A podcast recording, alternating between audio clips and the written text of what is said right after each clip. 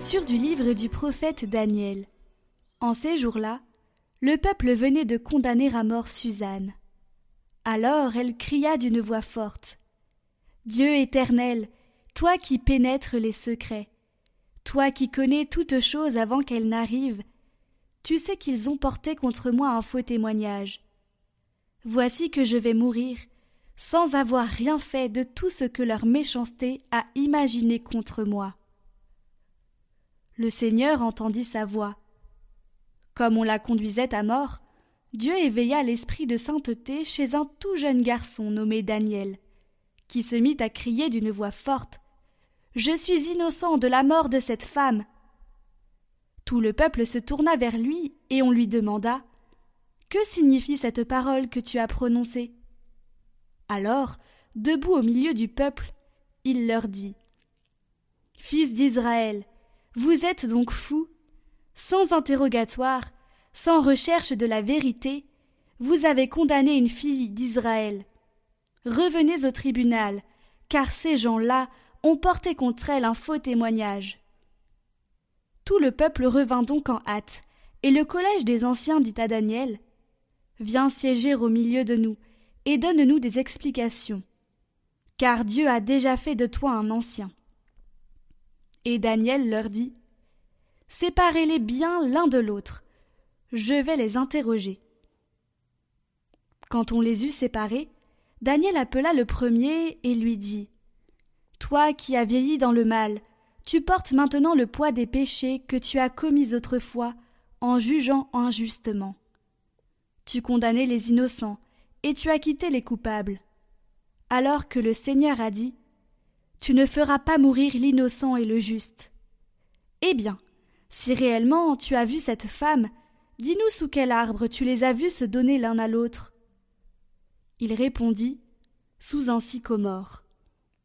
Daniel dit Voilà justement un mensonge qui te condamne. L'ange de Dieu a reçu un ordre de Dieu, et il va te mettre à mort. Daniel le renvoya, fit amener l'autre, et lui dit Tu es de la race de Canaan, et non de Juda. La beauté t'a dévoyé, et le désir a perverti ton cœur. C'est ainsi que vous traitiez les filles d'Israël, et, par crainte, elles se donnaient à vous. Mais une fille de Juda n'a pu consentir à votre crime. Dis-moi donc sous quel arbre tu les as vus se donner l'un à l'autre. Il répondit sous un châtaignier. Daniel lui dit Toi aussi, voilà justement un mensonge qui te condamne.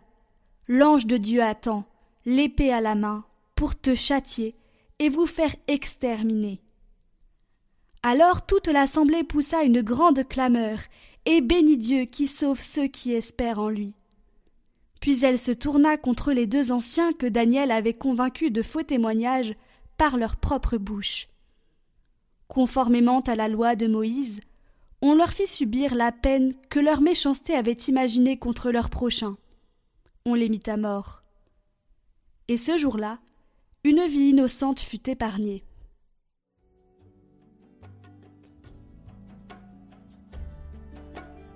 Si je traverse les ravins de la mort, je ne crains aucun mal, car tu es avec moi, Seigneur. Le Seigneur est mon berger, je ne manque de rien. Sur des prés d'herbes fraîches, il me fait reposer. Il me mène vers les eaux tranquilles et me fait revivre. Il me conduit par le juste chemin, pour l'honneur de son nom. Si je traverse les ravins de la mort, je ne crains aucun mal, car tu es avec moi. Ton bâton me guide et me rassure. Tu prépares la table pour moi devant mes ennemis. Tu répands le parfum sur ma tête. Ma coupe est débordante. Grâce et bonheur m'accompagnent tous les jours de ma vie. J'habiterai la maison du Seigneur pour la durée de mes jours.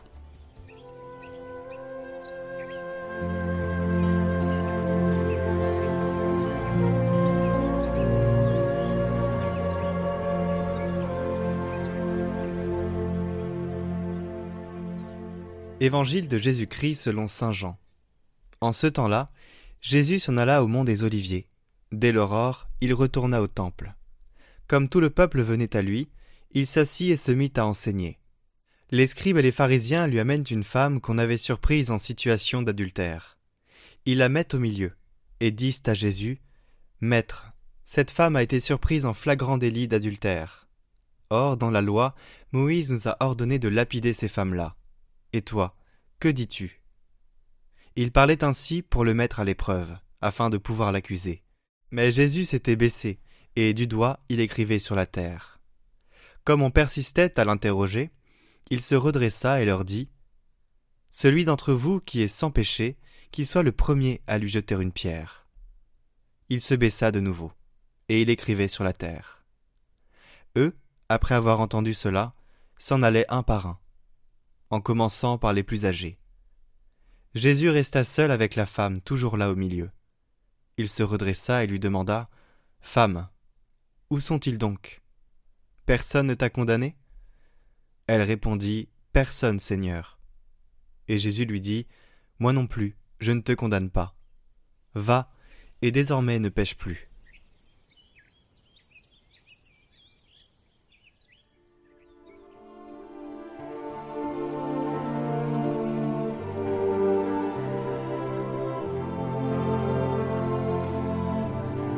Commentaire de Saint Jean-Paul II le Christ est celui qui sait ce qu'il y a dans l'homme, dans l'homme et la femme. Il connaît la dignité de l'homme, sa valeur aux yeux de Dieu. Par son être même, le Christ confirme pour toujours cette valeur. Tout ce qu'il dit et tout ce qu'il fait a son accomplissement définitif dans le mystère pascal de la rédemption.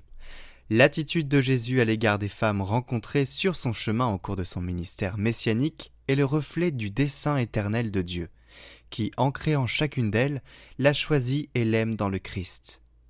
Jésus de Nazareth confirme cette dignité. Il la rappelle, la renouvelle, en fait une composante du message de l'Évangile et de la rédemption pour lequel il est envoyé dans le monde. Jésus entre dans la situation historique concrète de ces femmes, situation grévée par l'héritage du péché. Cet héritage se traduit notamment par l'habitude de discriminer la femme à l'avantage de l'homme. Et elle en est marquée. À ce point de vue, l'épisode de la femme surprise en adultère paraît d'une éloquence particulière. À la fin, Jésus lui dit Ne pêche plus. Mais auparavant, il éveille la conscience du péché chez les hommes qui l'accusent. Jésus semble dire aux accusateurs cette femme, avec tout son péché, ne fait-elle pas apparaître aussi et surtout vos propres transgressions, votre injustice masculine, vos abus? Il y a là une vérité qui vaut pour tout le genre humain. Une femme est laissée seule, elle est exposée à l'opinion publique avec son péché, alors que derrière son péché à elle se cache un homme pécheur, coupable du péché d'autrui, co-responsable de ce péché. Et pourtant, son péché à lui ne retient pas l'attention. Il est passé sous silence. Que de fois la femme ne paie-t-elle pas seule de cette façon? Que de fois ne demeure-t-elle pas abandonnée avec sa maternité quand l'homme, le père de l'enfant, ne veut pas en accepter la responsabilité? Et à côté des nombreuses mères célibataires de notre société, il faut penser aussi à toutes celles qui très souvent, sous diverses pressions, même de la part de l'homme coupable, se libèrent de l'enfant avant la naissance. Elles se libèrent, mais à quel prix?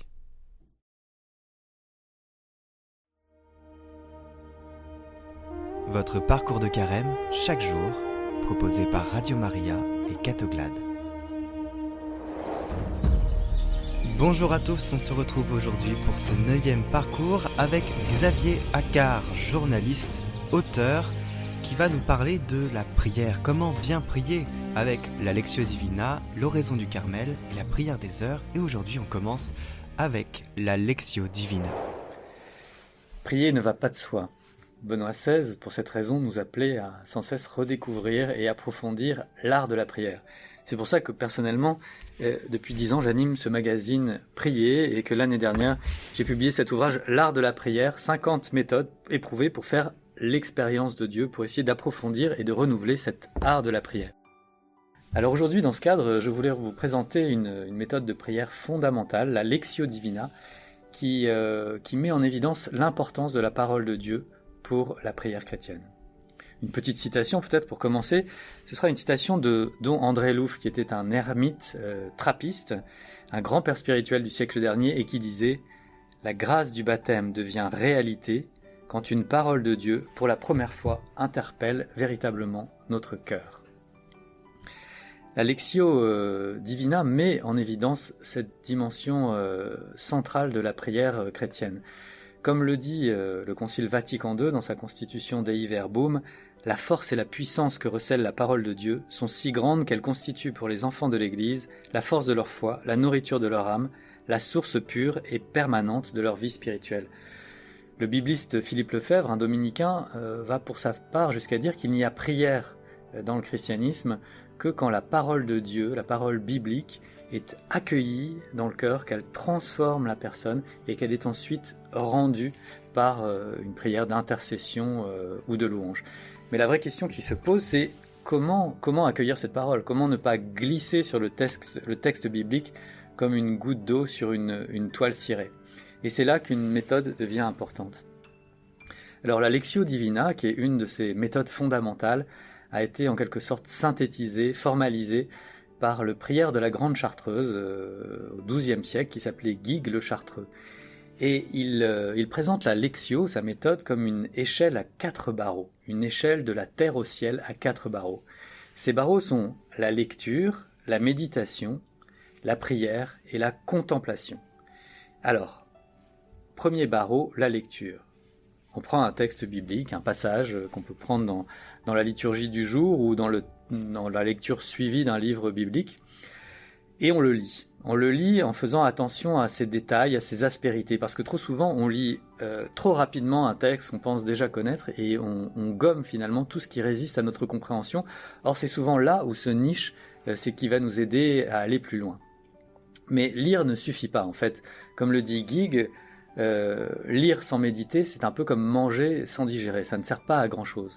Donc deuxième étape, il faut méditer le texte, il faut essayer de rentrer dans son sens figuré, dans son sens euh, caché, dans son sens euh, symbolique, essayer de comprendre ce que la parole a à nous dire pour aujourd'hui. Et c'est là où on va faire usage de nos, facultés, notre intelligence, notre mémoire pour essayer d'approfondir en se concentrant le texte. Une des dimensions essentielles de cette méditation, c'est de rapprocher l'extrait biblique qu'on lit d'autres extraits bibliques. Il va avoir les mêmes mots, les mêmes images, etc. Ils vont nous revenir en mémoire d'autres passages de l'écriture. Et en rapprochant ces passages de l'écriture du passage de l'écriture méditée, c'est un peu comme rapprocher des silex. Il y a des étincelles de compréhension euh, qui jaillissent. Et progressivement, dans ce processus, on, perçoit un, sens plus profond, on perçoit, comme dit Geek, des fragrances, des, parfums euh, du royaume. Et pourtant, on a envie d'aller plus loin, et on voit bien que nos facultés naturelles sont, limitées, notre raison est limitée pour cela. C'est ainsi qu'arrive le troisième, troisième stade de cette prière, le troisième barreau de cette échelle, et qui est la, prière. Dieu qui était un il jusqu'à présent, un il du texte devient un tu. On commence à rentrer dans un dialogue et on commence à lui demander sa grâce pour, euh, pour rentrer dans, dans, la profondeur de cette compréhension qu'on a perçue euh, dans la méditation. Euh, et c'est là où, commence finalement un dialogue avec Dieu, un dialogue de cœur à cœur qui se fait dans la foi. Et si Dieu le veut, si, la grâce nous est donnée, on peut rentrer dans cette quatrième étape qui est la contemplation. La contemplation, c'est se tenir finalement en présence de Dieu. Euh, Dieu vient à nous, euh, on est tout à coup rempli de sa, de, de, sa plénitude et on se tient en silence près de lui. Parce que quand vous frappez à une porte, une fois que la personne a ouvert la porte, vous n'allez pas continuer à frapper. Vous vous tenez en face de la personne avec qui vous, vous, vous, vous rentrez en, en, en, présence.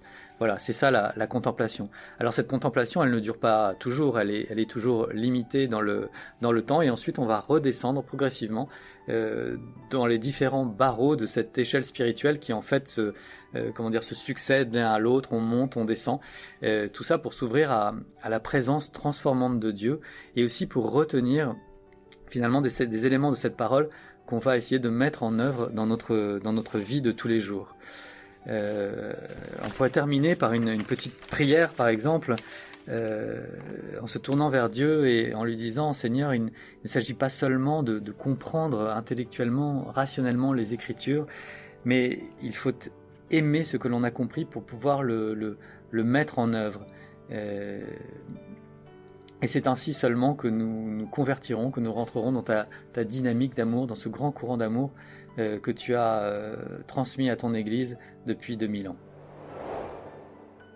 Pour aller plus loin, nous vous proposons ce livre L'art de la prière, 50 méthodes éprouvées pour faire l'expérience de Dieu. L'art de la prière, écrit par Xavier Accard aux éditions Emmanuel. Le lien est dans la description et vous pouvez le retrouver sur internet édition-emmanuel.com. Et on se retrouve demain, toujours avec Xavier Accard qui nous parlera de l'oraison du Carmel. Nous vous rappelons que vous pouvez revisionner en individuel les vidéos du parcours de carême sur notre chaîne Prière par Catoglade, en lien en description.